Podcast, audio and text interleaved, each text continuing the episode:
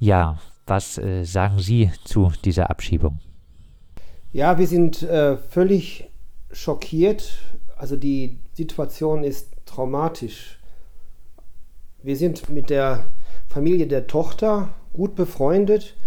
Die Familie, die ähm, haben einen eigenen Betrieb, wo die ganze Familie mitarbeitet und äh, die haben kleine Kinder, also die, die arbeiten halt noch nicht mit, aber die Großeltern sind da immer sehr ähm, äh, involviert gewesen, auch so an dem Tag, wo sie abgeschoben worden sind, hätten die zum Mittagessen gehen sollen zu den Großeltern und dann waren sie halt nicht mehr da. Und äh, das ist eine große Lücke jetzt, die da, also nicht nur emotional, sondern auch äh, für, für, die Lebensgestaltung ist es ein Riesenloch, was jetzt da in die Familie gerissen worden ist. Und das geht den äh, Geschwistern und äh, also der ganzen Familie geht es genau gleich so wie äh, der Familie von meinen Freunden.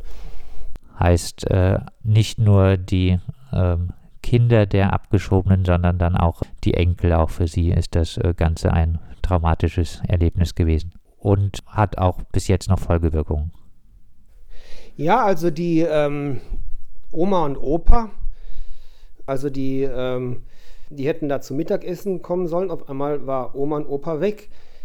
Also die, das sind drei kleine Mädchen, die, die, die Enkel, die aus der Familie, die wir kennen. Und äh, zwei sind in der Grundschule, die andere ist auf dem Gymnasium. Äh, und die sind ja sehr behütet aufgewachsen. Und äh, es ist, also wir kennen das ja, weil unsere Kinder ja also auch mit denen spielen. Und ähm, die Lehrer kümmern sich und äh, im Kindergarten war es auch schon, dass äh, das, dieses, äh, diese, diese geschützte, geschützte Raum für die Kinder ist äh, eine ganz tolle Sache. Und jetzt auf einmal bricht alles zusammen. Das, äh, man muss sich vorstellen, äh, man, wenn man krank ist, Schmerzen hat, dann geht man zum Doktor und der hilft einem. Und da kommt morgens früh kommen vier Polizisten an, mit einer Ärztin, die misst den Blutdruck und sagt, okay, die sind äh, abschiebefertig. Dann hat man die ins Flugzeug gefrachtet, aus der Familie rausgerissen und im Prinzip im Kosovo, ja, man, man, man kann es nicht anders sagen, entsorgt. Und das ist, ich meine, für so kleine Kinder ist die Frage, wie, was nehmen die dann mit in, äh, für die Zukunft? Auch für die Polizei meine ich, als auch in, in unserer, wir sind ja in einer kleinen Stadt, wo eigentlich jeder jeden kennt. Und äh, auf so Straßenfesten oder Fastnachtsumzügen und so, noch ein Sportverein, man kennt ja auch die Polizisten und so. Und äh, das, eigentlich ist es ja immer Freund und Helfer. Das ist das Gefühl von Sicherheit hat man da. Und ist auf einmal ist es äh, völlig umgedreht, die Situation. Und äh, das ist für mich eine Frage, was, äh, was die Kinder, wenn die jetzt, äh, die sind noch, noch nicht am, in der Pubertät, aber wenn die mal 15, 16 oder 18 oder 20 sind, was die von diesem Ereignis mitnehmen. Das ist ein, ein, ein unglaubliches Gefühl von Unsicherheit und das bekomme ich gerade in der letzten Zeit mit. Die fragen andauernd, äh, was ist, leben die noch und äh, werden wir jetzt auch abgeschoben? Das ist eine ganz äh, verheerende Situation gerade. Mire G. und äh, Salika ähm, haben fast 29 Jahre in, in Deutschland gewohnt. Können Sie ein bisschen was dazu sagen, wie das Ehepaar vor Ort integriert war?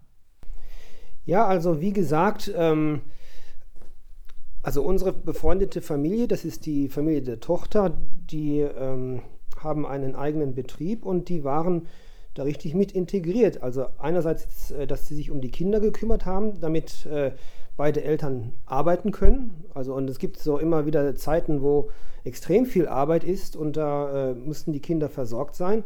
Das haben immer die Oma und Opa dann immer übernommen. Andererseits haben die dann auch selber mit äh, kleine Arbeiten im Geschäft mitgemacht.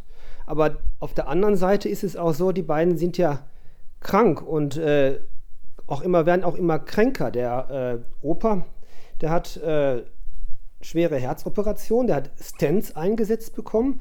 Und Stents sind ja so kleine ähm, Teilchen, die ins Herz eingesetzt werden, damit das Blut durchströmt.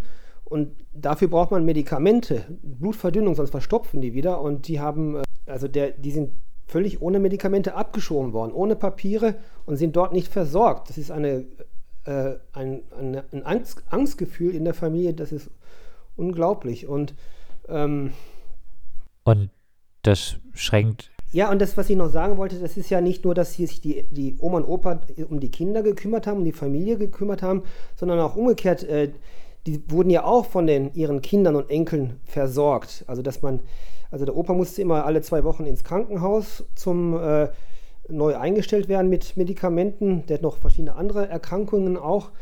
Und äh, der wird jetzt, also die sind jetzt in ein Land abgeschoben worden, wo diese Versorgung überhaupt nicht gewährleistet ist. Und jetzt muss man sich vorstellen, äh, wir in Deutschland, wir ähm,